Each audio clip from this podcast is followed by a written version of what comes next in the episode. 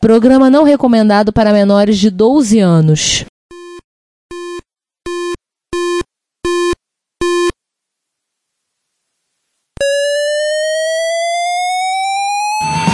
Spectrum 81, Dragon Vic and all it one Commodore 64, Amsterdam Dynamic Electron Cheaper BBC Micro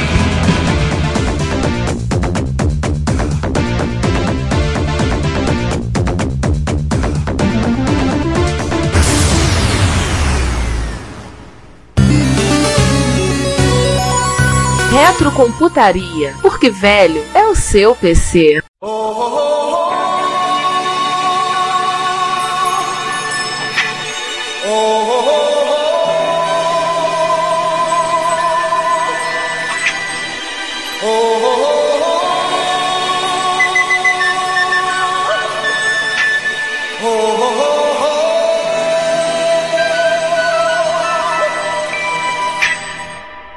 Everybody was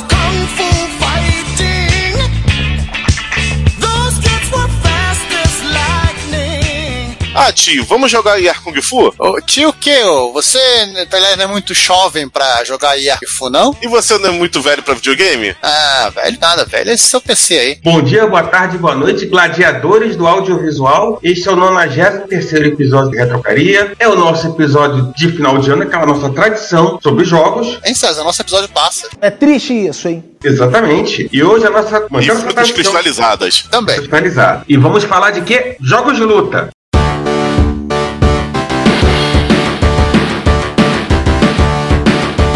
Sim, gente, jogo de violência e de, de porradaria entre pessoas da mesma espécie. Oi. Peraí, calmou. Vamos combinar uma coisa aqui? Só eu, você e todo mundo? Assim, é até aquela coisa de que tem que ter regra, né? Isso. E quais são as regras? Bom, a primeira regra é da gente se apresentar, né? É, vamos conseguir o, o fluxo do podcast, depois a gente explica as regras. Tudo bem. Bom, vocês já sabem, eu sou César Cardoso. Quem é que tá aí nesse quadrilátero? Os outros corners aí? Eu, João Cláudio Fidelis, o Karateka Chutoka Simpático Sato Yamazaki. Essa referência eu quero ver se alguém vai lembrar. Hadouken, Shoryuken. Nossa! Cruz Hadouken. No outro canto esquerdo tô aqui, Giovanni Nunes, e no outro canto esquerdo que tá escuro, porque ainda não apareceu, só tem um banquinho, vai aparecer o Ricardo, eu acho. Ele foi pegar os quitutes de novo. Agora vamos às regras, né? Vamos lá. É aquele momento que o árbitro chama os lutadores e as regras já não pode bater, não, não pode qualquer coisa, aquela coisa é, toda. Da medalhinha pra cima não pode. Ou da pra baixo. Exatamente. Enfim, né? para baixo. E também, porque se não tiver regras, esse episódio vai virar enorme porradaria e vai acabar um pouco antes do Réveillon lá em Vancouver. E eu acho que ninguém tá muito afim disso, né? A gente não consegue completar os 12 rounds. Exatamente. O 5, hoje em dia é 5, né? O NME é 5, isso é muito bom. Então lá, esse episódio aqui tem o objetivo de tratar de jogos de luta, mas nós vamos manter o foco apenas nos seguintes tipos de jogos de luta. Vamos fazer jogarãozinho? Vamos. Critérios. Combate acontece dentro de uma área limitada e a obrigatoriedade de, de se vencer um adversário para seguir ao próximo nível. Também vamos considerar que os inimigos estão distribuídos... Oh, pera aí, a gente combinou fazer o jogarãozinho, agora sou eu. Ah, foi mal. Então vai lá. É, também vamos considerar que os inimigos estão distribuídos em quantidade igualitária, ou seja, 1 a 1 a 2, 2 a 2, esse tipo de coisa assim, e com força equivalente ao do jogador. Diferente do que, que ocorre na maioria dos beat'em up, né? Que vem aquela turba enfurecida. Zero level com uma barrinha pequenininha. E os chefões, 3, 4 barras. É, e você só tem um pão de queijo duro na, pra se defender.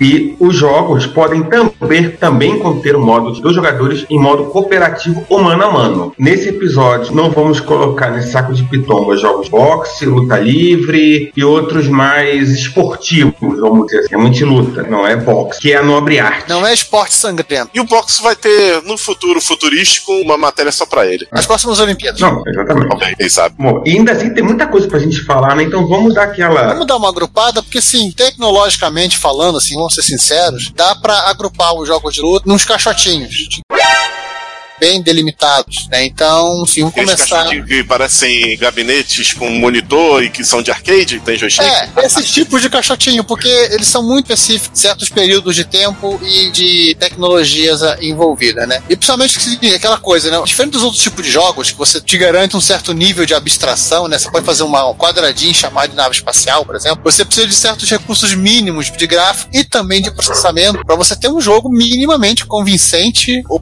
jogável de luta. Senão o jogo fica parecendo como é aquele joguinho do boxe do Atari que você achava que era, sei lá, dois povos brigando. Eu achava que era um caranguejo. É, por aí, tá vendo? Eu tinha certeza que era um caranguejo. Viu? Batendo outro caranguejo. Então, É, sendo assim, né, é óbvio esperar que esse gênero ele tenha realmente florescido com o advento das plataformas de 16 e 32 bits, a- ao invés de ter aparecido mais ênfase na Rede 8. Bem que tem alguns joguinhos bem legais nas plataformas de 8 bits. Não, claro. Mas é o tipo de, de jogo que já acabou. Inclusive, assim, a gente vai fazer a fala de alguns, vocês já devem pensando como falar. Alguns de vocês vão errar, outros não. Mas é o tipo de jogo que é muito mais identificado com a era dos 16 32 bits do que com a era dos 8 bits. Sim. Sim. E pra terminar, né, obviamente que vamos ter que dividir, esse- como eu falei, dá pra dividir nos caixotinhos, vamos dividir esse episódio em quatro blocos específicos, né? Pra começar assim, um grande bloco que tem dois caixotes, um que vai cronologicamente até 88 e outro que segue de 88 até 92, eu vamos explicar o motivo de 92. Um terceiro bloco especificamente a partir de 92, até o nosso ponto de corte, e pra terminar, porque nó- nós somos chatos e a pauta é nossa, Se vocês gostaram, gostaram. Se não gostaram, que se dane. alguns títulos que a gente resolveu escolher porque a pauta é nossa. Ou seja, é aquela regra que a gente faz e a gente mesmo quebra. Exatamente. Nota, então, eu vou fazer um pequeno disclaimer aqui. Esse título, além da tecnologia ser mais aproximada para os consoles 16 bits e 32 arcade, ele também é uma, é uma coisa que realmente ficou mais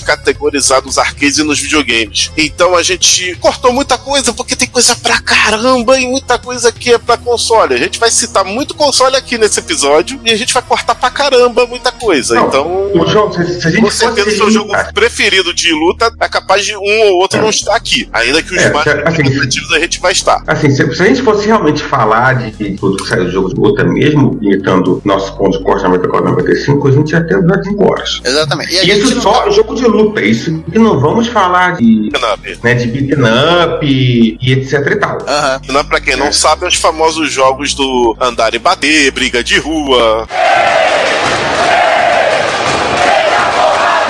Enfim. Esses né? nomes que você chamava quando era pirralho e tava lá no fliperama. E você batia nos bonecos e ficava Era- se esquivando de, de não apanhar, não só dos bonecos da tela, como dos amiguinhos e, e da mãe também, que te odiava que você ficasse fliperama. Na verdade, você tava lá só urubu servando porque você não tinha dinheiro pra jogar. Ficava só tentando filar a última vida do moleque mais velho e também apanhando do moleque mais velho, porque enchia o saco. Ou isso. Não necessariamente nessa ordem. Exatamente. E se vocês quiserem histórias sobre moleque apanhando em fliperama, eu aconselho que vocês ouçam a época da que saiu isso aqui, acho que é o último episódio, é o penúltimo episódio do Nostalgia. Ouçam o episódio 15 do NG Cast, que é o rei do fliperama. Divirtam-se lá. Sim, que tem essas histórias de fliperama aí que. ah, sabe como é que é, né? Tem muita criança apanhando nesse episódio. Sim, da vamos- mãe, dos amiguinhos, do dono Mas va- do flipper. É. aquele tempo era tenso. Mas agora vamos lá, vamos começar o episódio. Finalmente o que interessa. Vamos conversar o que interessa com, um jogo que não interessa, mas tudo bem. Ó, você vai arrumando briga com gente. Eu conheço, eu conheço crianças que gostam desse jogo, porque é divertido. Três? Fala aí. Vamos lá, vamos começar com Dino Wars, que você foi o mais antigo que eu consegui encontrar de luta e que deu vontade de colocar. Você vai dizer que tem um outro mais antigo, mas eu preferi o Dino Wars.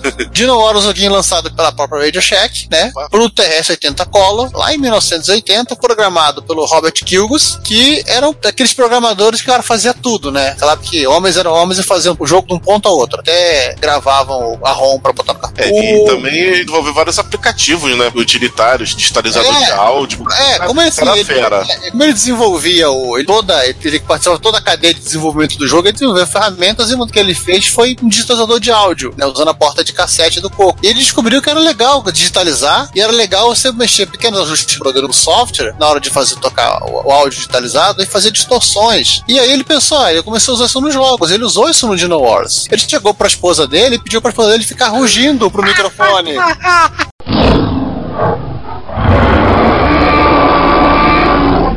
Depois eles ficaram se, literalmente se divertindo, fazendo os ajustes pra fazer os sons que ap- aparecem nesse jogo. Eu sei que o Ricardo ainda não está aqui, mas eu fico perguntando: será que o Ricardo teria coragem de fazer isso com a Cláudia? Cláudia, ruge aí! Aham, Cláudia, senta lá. No livro do Boss Pitre e do Bill Logdice, ele tem um pouco dessa história, e ele, ele, ele mesmo comenta essa história do software, da esposa. Inclusive, ele fala: Eu fico imaginando o que, que os vizinhos estavam pensando que nós estávamos fazendo nessa hora. Sexo jurássico, é claro. Aham. Vamos avançar um pouquinho no tempo aí. Sim, 65 milhões de anos depois, Não, dois anos só. eu sei, eu tô brincando. É, dependendo do caso, 65 milhões de anos. Sim. O Biostones. Olha, então quer dizer que agora a gente saiu dinossauro pra sapo? Não, não é um jogo de sapo. O Biostones é um jogo para Apple II lançado pela Datamous, não confundir com a Data East, coisa diferente, em 1982. Basicamente é um jogo dentro de um jogo, É, é autorreferência que chama. Pois é. Porque a narrativa é sobre um futuro distópico onde as pessoas se divertem e relaxam jogando uma simulação computadorizada chamada Biostones. Uau! Essa como que é a simulação computadorizada? É um jogo de gladiadores onde você luta armado de um machado e um escudo contra outros lutadores com o objetivo de avançar nas diversas ilhas que compõem cenários de batalha. O visto de cima, e eu vou ser sincero com você, é meio confuso. Se bem que tem sangue. Você dá uma machadada no seu oponente computadorizado e você vê o sangue laranja escorrendo pela tela. Olha aí, violentos. Tire as crianças da sala. E agora a gente começa a fazer aquela subversão no, no episódio. Vamos falar de arcade. Quer Que dizer, o episódio é nosso. vamos introduzir o assunto no arcade, né? É muito importante, porque é um título relevante pro universo arcade. Nós estamos falando, talvez, considerado o primeiro, de fato, jogo de arcade com esse dessa temática de luta um contra um, que eu acho que alguns aqui devem ter jogado, ou pelo menos terem visto. Karate Champ.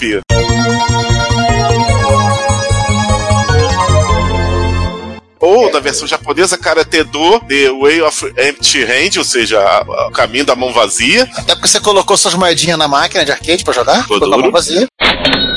Essa é a Nossa, tradução. pergunta. Existe como você joga, jogar arcade, tipo, mexendo com as duas mãos e, e segurando dinheiro? Não tem, então não. Tá sempre jogando com a mão vazia. Sim. Pronto, segue o jogo. Lançado pela Data East, desenvolvido pela Técnico Japan, guarde o nome dessas duas, porque essas duas vão, vão ser citadas durante o episódio, para arcades em 1984. O sistema do jogo era bastante original para a época, com um único botão de start e todos os movimentos e golpes eram feitos através de duas alavancas. Imagine, você tem duas alavancas, você vai dar um, um chute, você bota nas duas diagonais. Você vai dar o chute rodado, se eu não me engano, você vai dar pra esquerda e pra direita ao mesmo tempo. Você vai botar os dois pra baixo, você vai dar a rasteira. Se eu não me engano, diagonal inferior, diagonal superior é o soco em cima. Aí Não, depois não, não médio- precisa, não, João, não precisa se preocupar, porque tinha os desenhos de cada golpe indicando na máquina de arcade. É, sim, eu estou falando de memória porque eu joguei isso em arcade. Eu, le- eu lembro de uma máquina dessa num boteco em Irajá. Essa máquina era bem comum Como você época. oferece? É uma máquina comum de boteco, mas essa já era 88, 89. Sim, como sempre a gente pegava as coisas atrasado, né? É na época.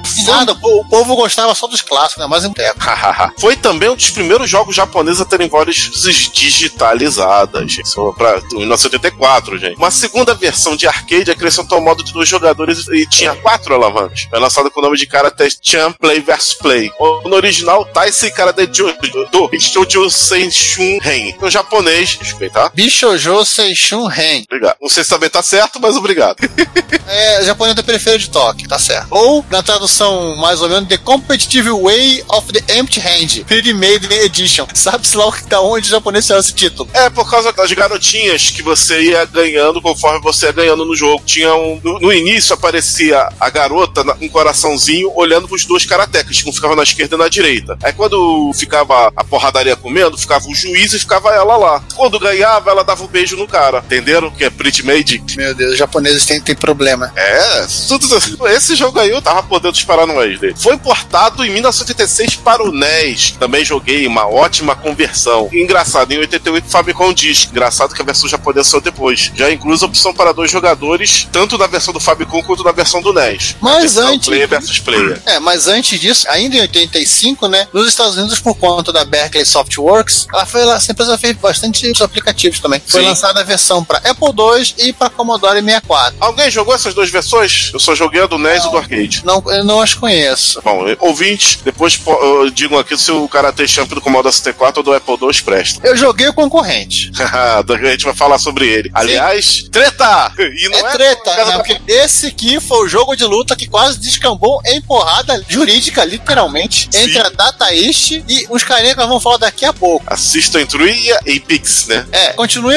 ouvindo esse podcast vão ficar sabendo maiores detalhes. Exatamente. Mas já que a Enquanto gente tá isso- falando, enquanto isso, já que a gente tá falando de NES, diga aí, qual é o próximo jogo? Fala, César. É, bem rapidamente, a gente não vai falar console muito rapidamente, mas vamos citar o Urban Champion, lançado pela Nintendo também em 84, primeiro pro NES, popular Nintendo, depois para toda a família. E a gente citou aqui única e exclusivamente só para você ficar com saudade do seu Nintendinho e chamar o irmão, o irmão, ou se quiser apertar aí com contra. Aí você vai lá, joga, para, depois volta.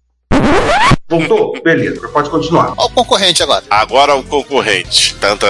World Karate Championship, que é o nome do estado estadunidense, ou International Karate, que é o nome, quer dizer, é o nome resto do mundo, na verdade. do resto do mundo e é o nome que a gente também fica, a gente ficou sabendo.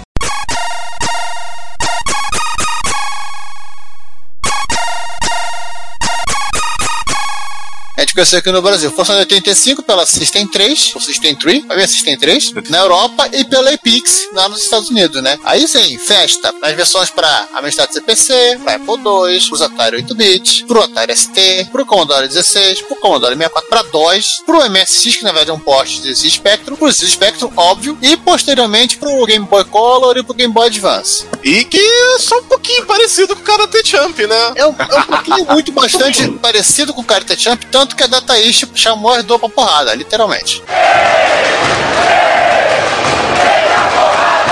É. Vou, vou só É, fazer um disclaimer rapidamente desse jogo. Apesar de a ideia e visualmente ele ser parecido, a jogabilidade é totalmente diferente. Não, é totalmente diferente. É, dois joga é direto para dois jogadores e não tem duas alavancas, ele não tem tanto controle assim, ele, ele é bem mais simplificado. É um botão de ação. Pelo menos na versão, aperta. é, sim, pelo menos na versão do, do Spectrum, que foi a mesma do MSX, porém, Não, do também, Commodore tem- 64 é assim também. porém com, também com áudio digitalizado, né? A música era legal, Isso. pelo menos. E do Commodore 64 também é assim, eu joguei do Commodore 64. Também a jogabilidade é igual do MSX e do Spec. Outro que a gente vai citar só por cima, né? Vamos citar só por cima porque a gente gosta de falar mal da Bandai. Por que você gosta de falar? É, pra não perder o hábito, né? A gente gosta.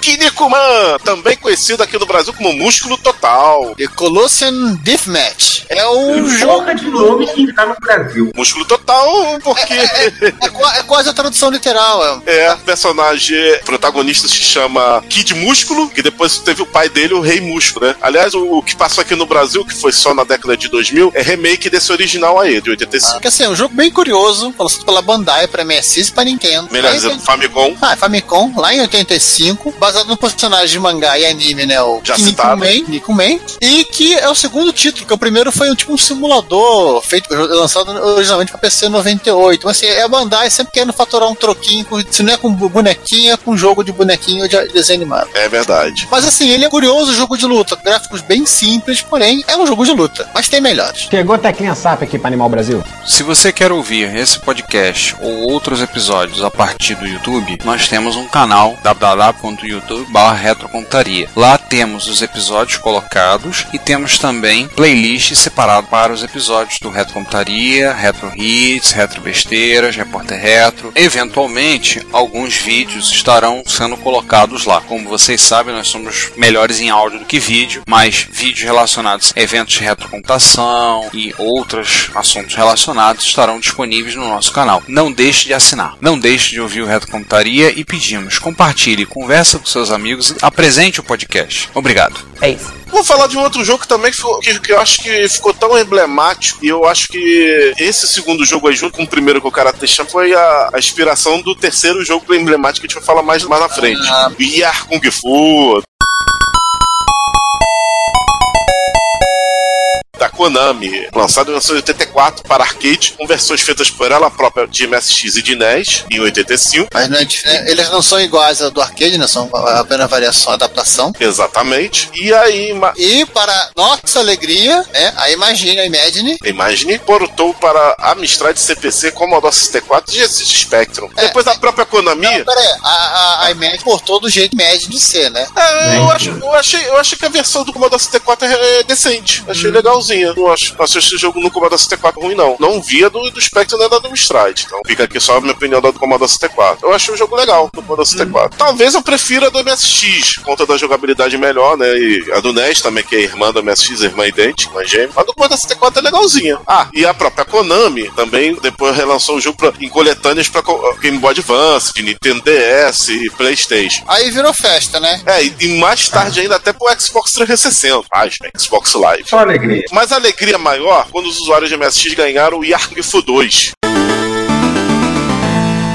No final de 1985. Que é um jogo curioso, que ele mistura elementos do beat 'em up com um jogo de luta dele. Até lembrando um pouco o Kung Fu Master. E sim, é um beat 'em up, galera. Que é contemporâneo também dele. Que é contemporânea, né? É de 84 nos arcades. E 85 no MSX e no NES. E, pasmem, esse jogo que é exclusivo do MSX não teve no NES, mas a imagem, ou image, ou imagine, É Imagine, é inglesa.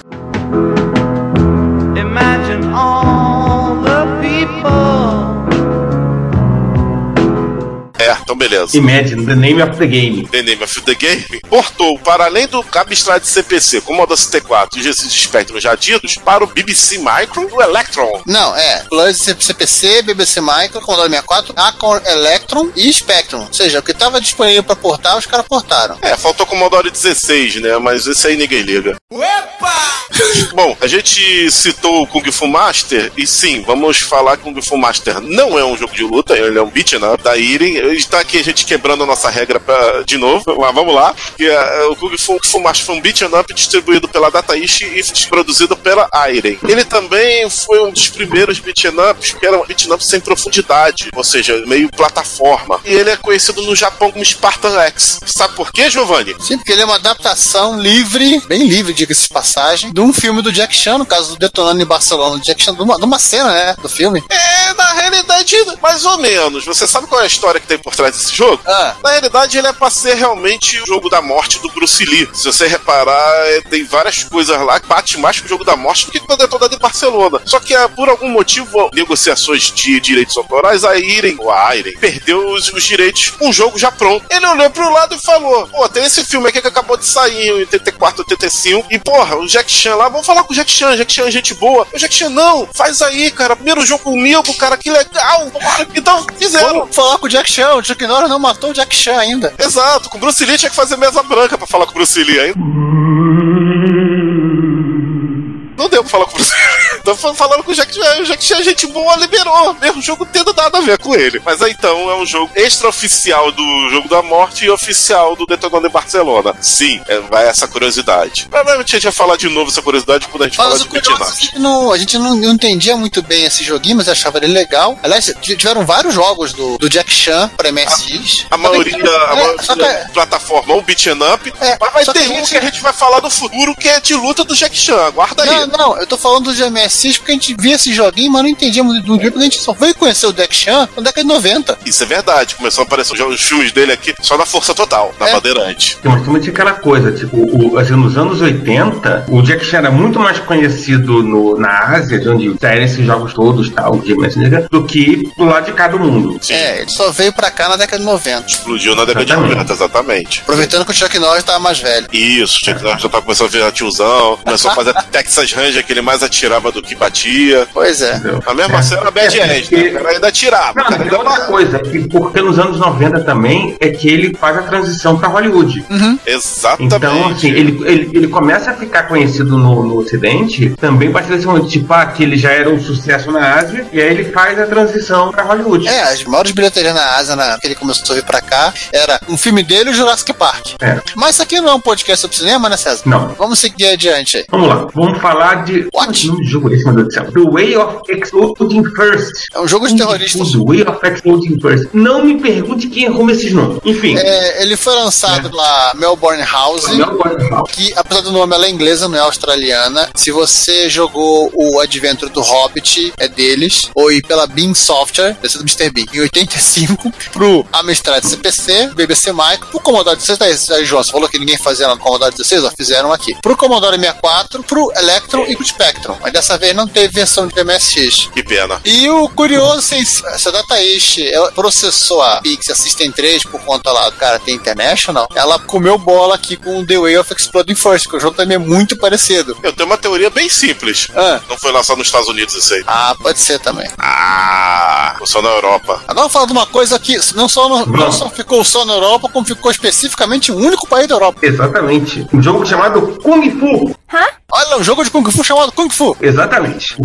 Kung- jogo de Kung Fu chamado Kung Fu, que fala sobre Kung Fu, foi lançado para o Excel Vision. Sim, produção. What? Saiu na França, em Excel Vision, em 1985, E que onde você jogou. porque afinal de contas, o pessoal do teclado AZES também tem o direito de ter seu joguinho de luta. Sim. E aliás, pra piorar, não confundir com um jogo que tem pra Spectrum, que é homônimo, que é do ano anterior, também chamado Kung Fu, só, jogo de Kung Fu chamado Kung Fu, mas que não é de luta de Kung Fu, é um simulador de Kung Fu. Caraca. E por isso não entrou nesse É, você episódio. não entendeu nada, eu também. Mas vamos continuar na treta? Vamos lá, vamos tocar Shop Sway agora. Praticamente. Chop Suey. Toca, toca Chop Suey aí.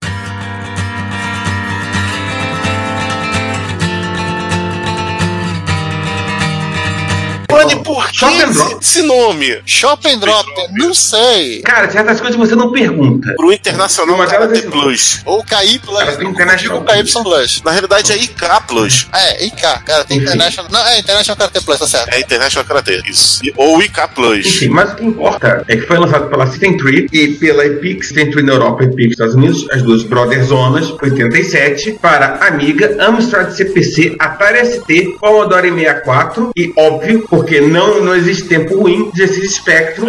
e em 94 saiu para Amiga CD32. É, o pessoal do Amiga CD32 tam- também teve seu joguinho de luta. Pois é. Esse cara aí. lá por quê? Em 2003 foi lançado pela Ignition remakes pro Game Boy Advance e pro PlayStation original. Esse jogo aí eu também joguei. E esse foi na versão do Commodore 64 e do, e do Amiga. Que só difere no gráfico, a jogabilidade é igual. A jogabilidade, Esse inclusive, é igual ao jogo anterior. Esse que tem três jogadores? É, essa é a maior diferença que o jogo tem. Tirando o gráfico, os três jogadores. É, pra dizer que é diferente do Karate Champ, que tem dois jogadores, fizemos um jogo de três jogadores. Ficou os três pulando na tela, feito doido. E aliás, esse jogo aí dá pra perceber que, que ele fica muito melhor, a jogabilidade dele fica muito melhor em máquinas mais rápidas. A versão do Commodore 64 já é legal, por ele ser mais rapidinho. E a versão do, do Amiga, como foi bem escrita, né? Não foi uma versão ruim, foi uma versão boa. Foi bem legal, é bem ágil. E você joga com um no teclado e dois cada um em controle. O curioso é que você pode até combinar com os caras do joystick para eles baterem no cara do teclado, né? É, aí é aquelas coisas que rolam normalmente em jogos de O curioso desse, desse jogo é isso, né? É o jogo de três jogadores. Fica meio confuso, né? É. Mas enfim. Eu acho que alguém tava bêbado, teve essa ideia, os caras fizeram, depois falaram, e agora? Agora lança. Pra mim, isso é uma novidade inusitada só pra se esquivar do processo. Também. Mas enfim, vamos, vamos- vamos sair da treta e vamos, Vamos, quebrar, vamos. vamos quebrar o regulamento parte 2? Vamos lá, vamos seguindo aí. E lembrando que agora passamos pela fronteira imaginária da, da segunda parte do, desse episódio. É, porque aí nós estamos eh, já falando em 1987, né? É, já estamos em 87, já tem máquina de 6 bits, já tem capacidade gráfica e de processamento bem alta, já tem uma Amiga, já tem uma Atari ST, temos PCs com 286 e por aí vai, né? Porém, vamos falar de um jogo específico aqui só porque a gente é chato. Vai lá, quebra o regulamento aí, Giovanni. Vai Vamos, lá, vamos- falar de Double Dragon. É, do- não, Double, Double Dragon.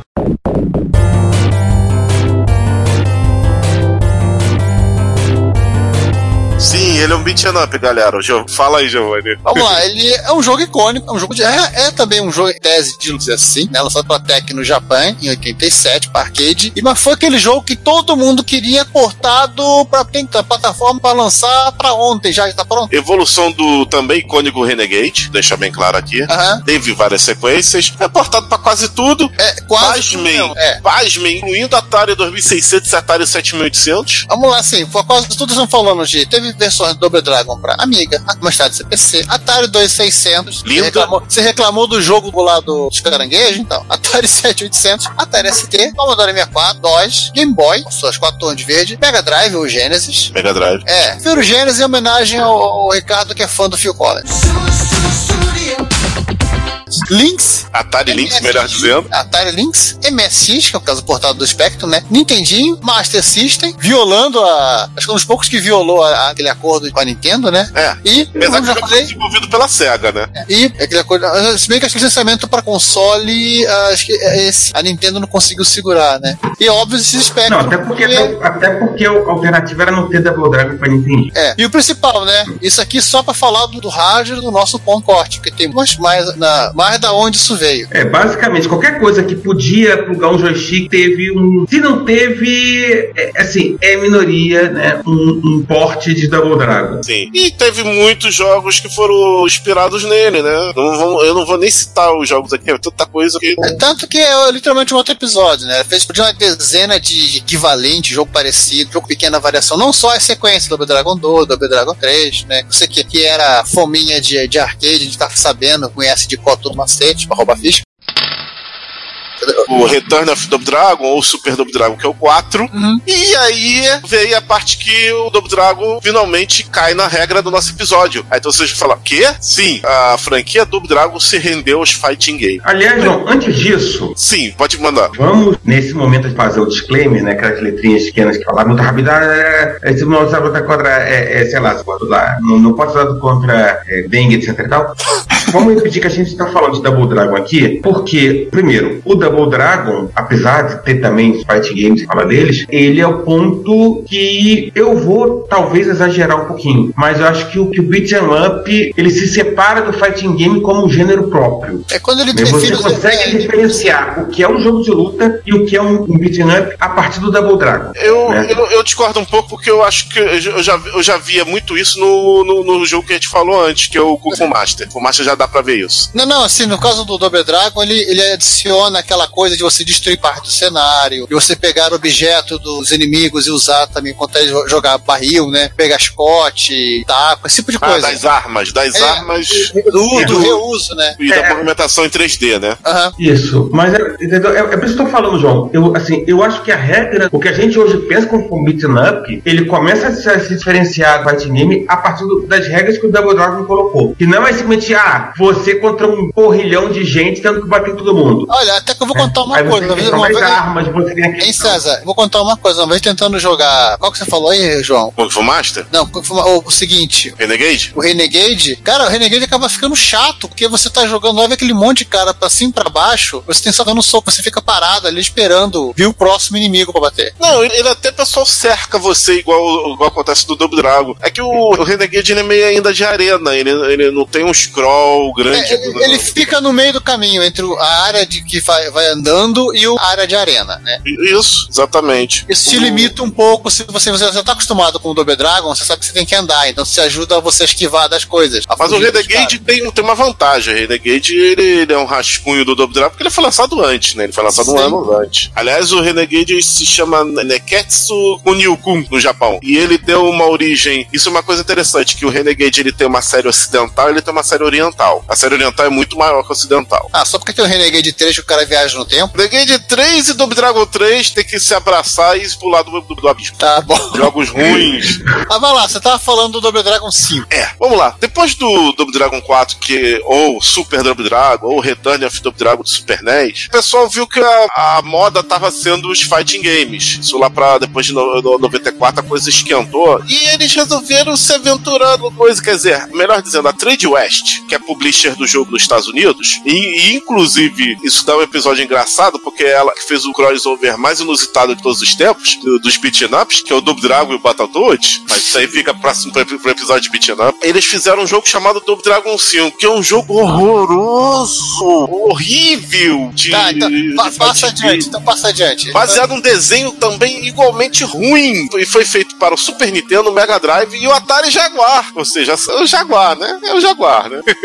Tudo bem. E não contentes em fazer essa versão baseada nesse desenho, desenho, eles fizeram a versão baseada no filme. Sim, o filme é horroroso também, gente. O filme Mark da Cascos é horroroso. Mas o jogo eu vou dizer que ele é bom. O jogo foi feito pela própria Técnico Japan para arcades em 1985. E ele é arcade Neo Geo é, MVS e que o Neo Geo AES e o PlayStation ganharam portes. E eu vou falar que o grande destaque desse jogo é o fato que a Mary cansou de ser sequestrada e agora Ela cansou de apanhar e ser levada no colo pra calcinha aparecer. Resolveu também bater nesses caras. Tá, ela tá certa, tá certa aí ela fez. resolveu cair na pancadaria. Aí um detalhe que a gente é, vai falar, que o Double Dragon, o primeiro Double Dragon, tanto no NES quanto no arcade, tem uma partezinha que ele encaixa com o nosso também, vamos trapacear mais ainda. Você, você sabia, César, que o Double Dragon tem modo versus? É aquele no final do jogo? É, o jogo, o arcade tem isso, né? No final do, cê, cê- cê- cê- vocês dois brigam pa- pela menina. O arcade, quando você mata o chefão, o que acontece? Pra ver quem fica com a garota, um player luta contra o outro. Inclusive, eu, eu vi uma coisa muito bizarra, que teve uma vez, isso logo novidade que aconteceu isso, e eram dois irmãos jogando, e os caras se recusaram a se enfrentar e deixaram o tempo acabar. Ninguém pegou a, a personagem. Olha, give peace a chance, isso aí. Olha só que coisa engraçada. E no, e no porte do NES, eles fizeram um modo versus um pouquinho mais rebuscado, e no qual você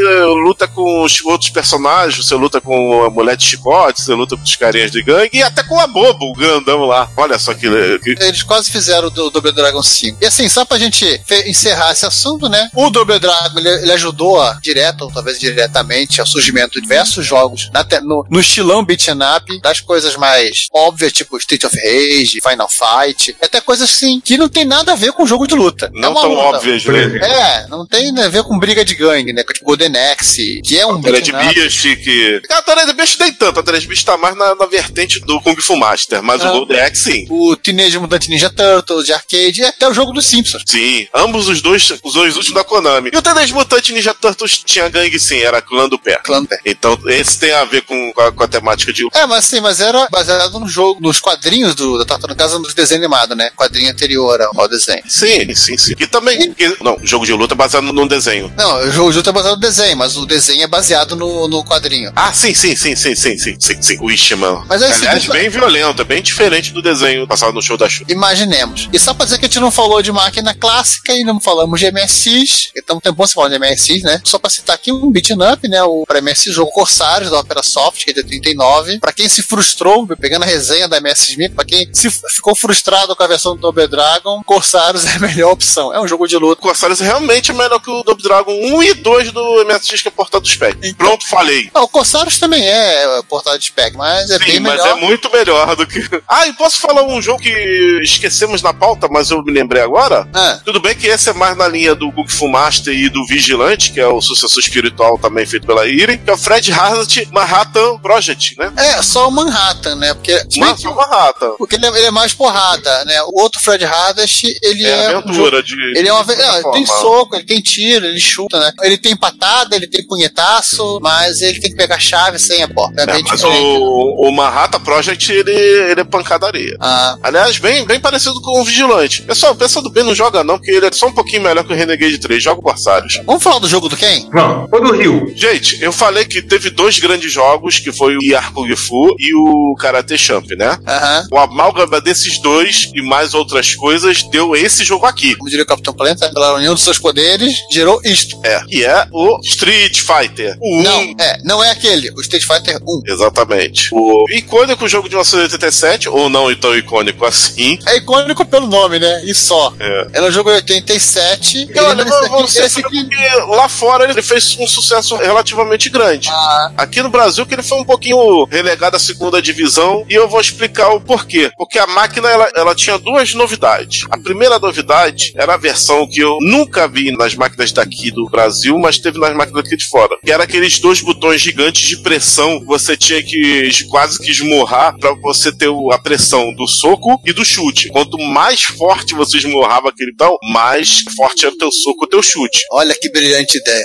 Oh my cara. E teve uma segunda versão que é um pouco mais fácil de jogar, mas que também dá me- igualmente medo, que é a versão que ficou popularizada anos depois, que é a versão que tem três socos e três chutes. Fraco, mete forte pra soco pra chute. Que acabou virando meio padrão, tanto da continuação Street Fighter 2 quanto de um monte de outros jogos. Ah lá, patrocinado pelo fabricante de botões essa, essa máquina de arcade. Com certeza a Capcom fez algum embolado com o pessoal que fazia botão. Vamos lá, este aqui não é o jogo do Ken, né? É, Não. é e não é. É e não é. Quem está no jogo, sim. Quem? Quem está no jogo? Quem? Mas Quem quem, está no está no jogo? jogo? Quem? Pô, me permite um protesto aqui, então, só um desabafo? Quem? Bom, piadinhas horríveis à parte. Acontece o seguinte: o quem está no jogo, ele é o segundo player para versus. Você, quando você botava para versus, apareceu o quem e você jogava somente com ele. No arcade era assim: versus era só Ryu e Ken. E se você vencesse o Ryu e continuasse com o jogo, o Ken fazia o papel do Ryu. Apesar da cutscene toda estar lá, a história é exatamente igual. Só trocava o Ryu pelo Ken. Você viu o Ken no, no estágio bônus, você viu o Ken no final, mas a história é do Ryu. Canônica. Ou seja, é, Ou seja, seja, quem não vence o Sagat no final desse jogo, quem Ah, vence o quem mais não que vence. você que estivesse jogando quem, entenderam? Então, César, quem não vence o Sagat? Quem não vence o Sagat? Meu Deus do céu. Toca a música da praça.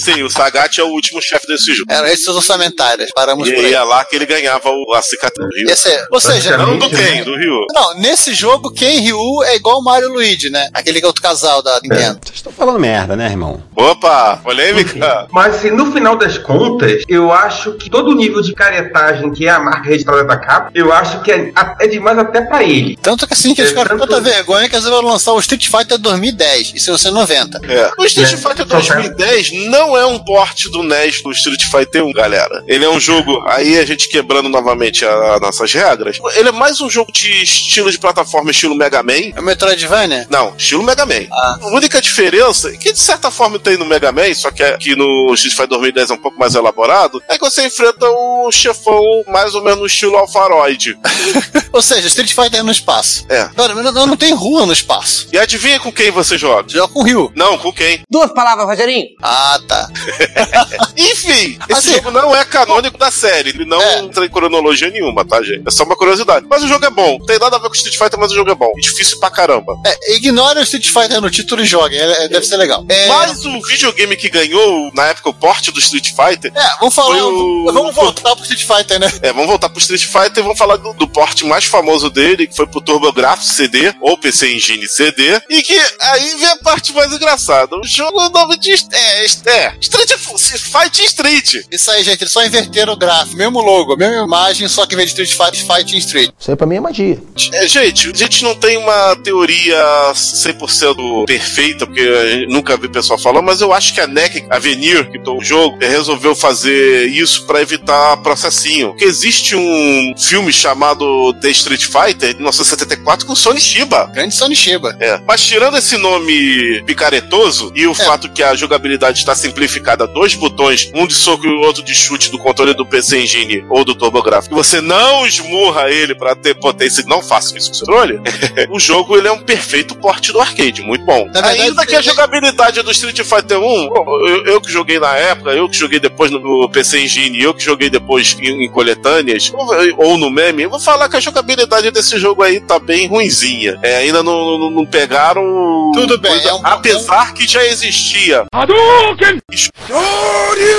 Existiam golpes especiais, mas era uma tristeza pra soltar. Chicozão já chega de três botões. Mas, João, é. não, nem não, assim, tô cara. O zoando problema com a jogabilidade. Não, eu tô falando o seguinte, então quer dizer que o Street Fighter tem um problema com o cinema, né? Ah, é, mas. Primeiro o... filme do Sony Shiba e depois aquele filme que matou Raul Julia. Que eu acho que é melhor a gente falar isso lá na segunda parte do jogo. É. Então eu queria pedir a atenção de todos. O Retrocomputaria está disponível em vários serviços de streaming de áudio. Entre eles temos o YouTube, o iTunes, TuneIn, o Stitcher, a Last FM, o Evox, Castbox FM, Player FM, Google Play Música e agora também no Deezer. Ou seja, se você é cliente daquela operadora que tem parceria com o Deezer, você também pode nos ouvir por lá. Não deixe de ouvir, comentar e compartilhar o nosso trabalho. Nosso muito obrigado por sua audição. E acabou o programa, acabou. Mas vamos seguir adiante, vamos- já que estamos falando de porte tosqueira, vamos Vamos. falar do porte tosqueira. Não, mas peraí, o porte do PC Engine não é tosqueira, a tosqueira vai começar é agora. Ah, então, você já falou que essa versão é ruim, então vamos falar agora do. Não, ruim é no arcade. Ah, tá. O jogo do PC Engine é exatamente igual ao do arcade. O problema é que o arcade, a jogabilidade é ruim. Ah, tudo bem. Vamos pra, pra, pra tosqueira. Pra Vamos, tosqueira. agora vai. Vamos pra todas. Até já perdi aqui. Tá que vai rolar. Ah, a tosqueira tá aqui Claro. marcada de azul calcinha. Assim. Isso não é azul, mas bem. Ah, pra mim é azul calcinha. Tudo bem, vamos lá. Rosa É, a. Tiertex, de novo. A Tiertex e a Gol Você sabe quem é lançaram a Gol, né? versões. Você sabe quem é a Go? Subsidiária da US Go. Será que não foi pensado? Subsidiária da US Go. Pode seguir. Mete aí o seu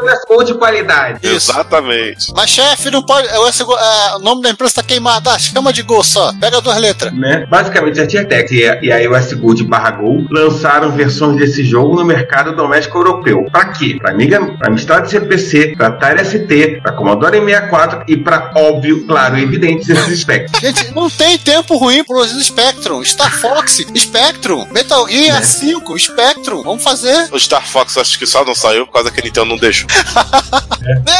Cara, não dá ideia que, que alguém porta de qualquer jeito. Porta na Algum raça. russo, algum russo ouve a gente, né? Aí, pô. Alguns maluco vai portar na raça pra, pra, pra.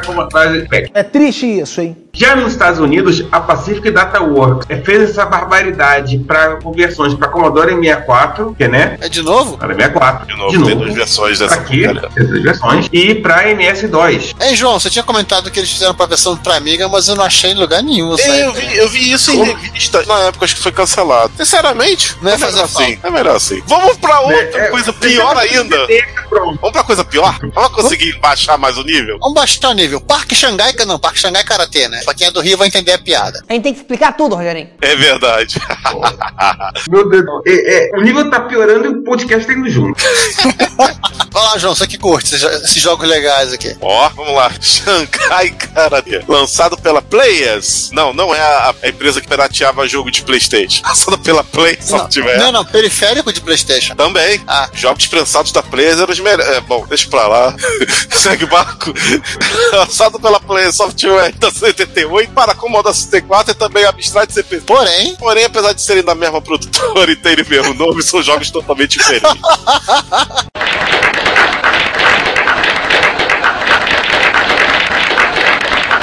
Estão escutando batendo palmas? Pois é. é assim, cada equipe tinha uma ideia do que fazer com o jogo e fizeram. Um se passa num parque, né? É. Porradaria no parque. E a outra se passa em Xangai mesmo. Na verdade, a Players, essa empresa, ela fechou em 91. Assim, o título mais famoso dela é a série do Joe Blade. Eles não tiveram títulos muito conhecidos, né? O Joãozinho Navaia. Joãozinho Navalho. Podemos piorar? Vamos piorar. Não, agora, contente- agora é a picaretagem. Não né? contente, não, não contente em fazer, importar um jogo ruim, resolveram copiar um jogo ruim. Porque é o seguinte, Né? apesar dos Pô, né? pesares, Street Fighter poderia ter sido ruim em termos de jogabilidade, mas era novidade, era um conceito novo. Então fez um sucesso, ainda, que inferior à sua continuação, mas fez um certo sucesso na época. Menos no Brasil, mas lá fora fez. Mas fez tanto sucesso lá fora, o pessoal resolveu, aproveitando que o código-fonte estava na mão e o desenhista estava de bobeira, Tava de bobeira não, devia estar fazendo três jogos ao mesmo tempo, mas deixa pra lá. chegaram pra ele, faz oito lutadores. Você só vamos usar quatro? Não, faz oito. Depois ele descobriu o motivo. Olha o nome pretencioso do jogo. O nome do jogo é Human Killing Machine. Ou Ou HKM, né? o HKM. Cara, esse jogo é, é obtuso. A gente vai falar de muito jogo ruim de luta aqui, porque, porque sim. A nossa forma de golpear o quem nos ouve. Mas vamos lá, vamos, vamos já acelerando, né? Ele é uma cópia descarada do Street Fighter. Ele foi lançado pela Tiertex com a Gol barra West Gold. Na verdade, assim, pra disfarçar, a versão de Amiga tá dizendo chamado de Gol e as demais chamam-se de West Gold, né? Saiu, como já falei, pra Amiga, CPC, Amstrad CPC, Atari ST, Commodore 64, DOS e Genesis Spectrum. Por que não, né? Ah, tá- já tava lá o código. Que assim é a parceria Tiertex e West Gold fazendo jogo careta, né? Tal de Strider 2. Aliás, de novo com a Capcom, né? A Capcom acho que era, era vítima. Não, vítima porra nenhuma. Não. A, a Capcom queria dinheiro. Peraí. Ah, A Capcom peraí. deixou fazer o filme do Street Fighter que matou o Raul Júlia, cara. ah, A tá. Capcom deixou fazer aquele Darkstalker horroroso, aquele desenho que eu apaguei da minha memória que, jogo, que desenho existe. Bicho, peraí. Vamos de Capcom. A Capcom, A Capcom, e a Capcom, a Capcom, ela criou um- todo um ramo da picaretagem. Sim. Né? Quando é com aqueles Capcom versus SNK, Capcom versus Neo Geo, Capcom versus Facebook, Capcom versus Universo. Olha, Capcom vs Facebook seria legal. e a Capcom É, deixou E a Capcom deixou fazer. E a Capcom deixou fazer, assim, pra encerrar o nosso rage, a Capcom deixou fazer aquele filme que é a da lenda da Chun-Li. Preciso dizer mais alguma Cara. coisa?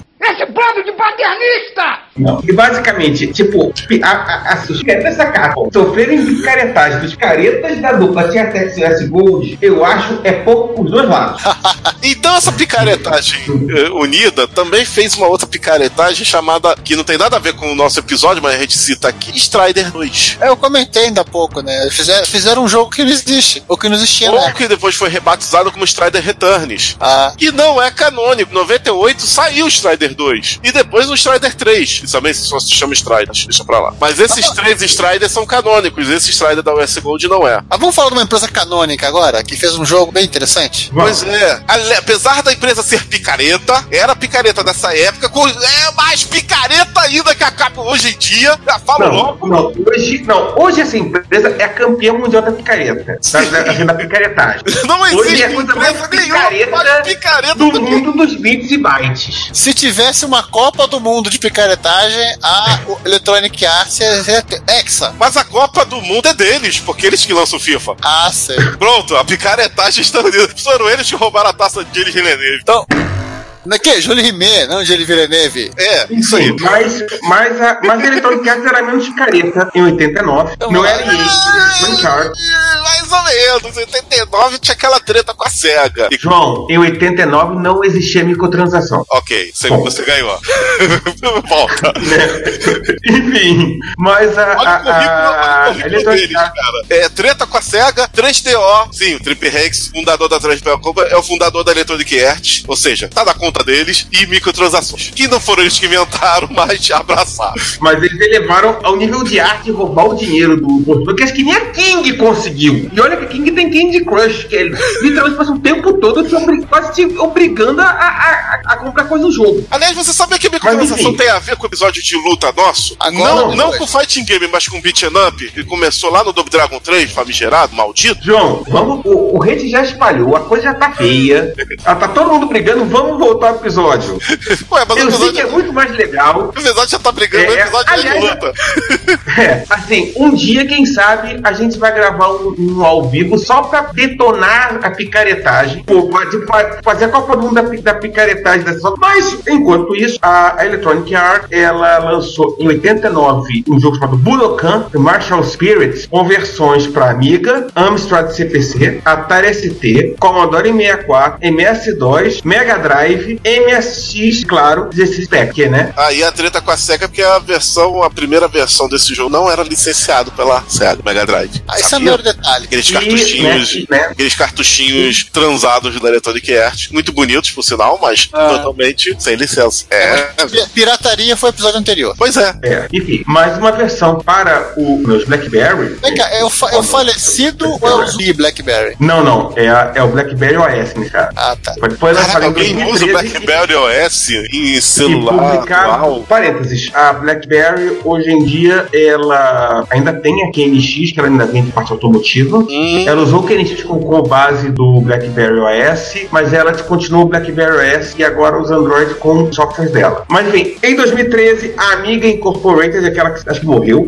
enfim, não sei se morreu, foi pra Record, né? Valeu! lançou uma versão do Budokan pro, pro BlackBerry OS. E eu acho que o mais interessante do Budokan é que ele, é- ele tem um ponto de diferença que é bem interessante com relação aos outros jogos de porradaria é que a gente, não só desse episódio, mas também um dia que a gente falar de beat'em up tal, que ele não usa só golpe com mão e pé. Ele usa também outras artes marciais japonesas. Kendo, Nunchaku, Bo. Então, assim, acaba sendo bem interessante. Acaba sendo um jogo mais completo pra quem tá querendo conhecer a- é um jogo de luta de arte marcial, né? Isso. Já que a gente tá dando essa pausa assim, contemplativa no episódio, depois da toda a agressividade de alguns minutos atrás, vamos falar também do, do jogo chamado chamado Bruce Lee Lives, só saiu pra DOS pela Software do Works. Aliás, esse aqui não é aquela versão lenta do Bruce Lee, que é 4, aquilo não é um jogo de luta, jogo de plataforma. É, bem mal de plataforma, mas é. E esse jogo tá aqui só pra gente lembrar que a gente tem que falar da lenda, né? Do Bruce Lee, não desse jogo. É, não do jogo do Bruce Lee. Bom, aliás, eu acho que o Bruce Lee só teve jogo. Não vou dizer bom, mas eu vou dizer que é um jogo razoável. Por sinal, é fighting game, mas ele vai vir um pouco depois, que é o filme do- sobre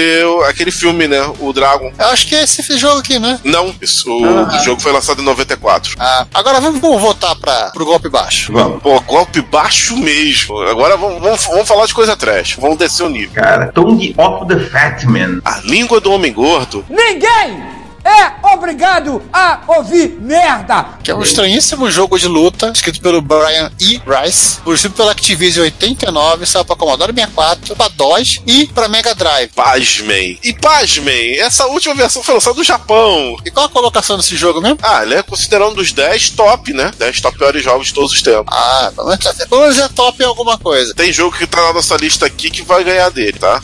Então, nem isso ele foi bom, ser, ser o pior. Tem jogo que é pior ainda, aguardem. Aguardem. Mas em, no- na- quase na viradinha da década de 80 para de 90, né? A Atari Game resolveu inovar um pouco, né? Os jogos Agora, voltando pra um jogo bom, E muita gente babou com esse jogo nos fliperamas, sim. porque eram gráficos incríveis, porque eram gráficos digitalizados. Gráficos digitalizados impressionavam em 1990. Uhum. Beat É. Fighter.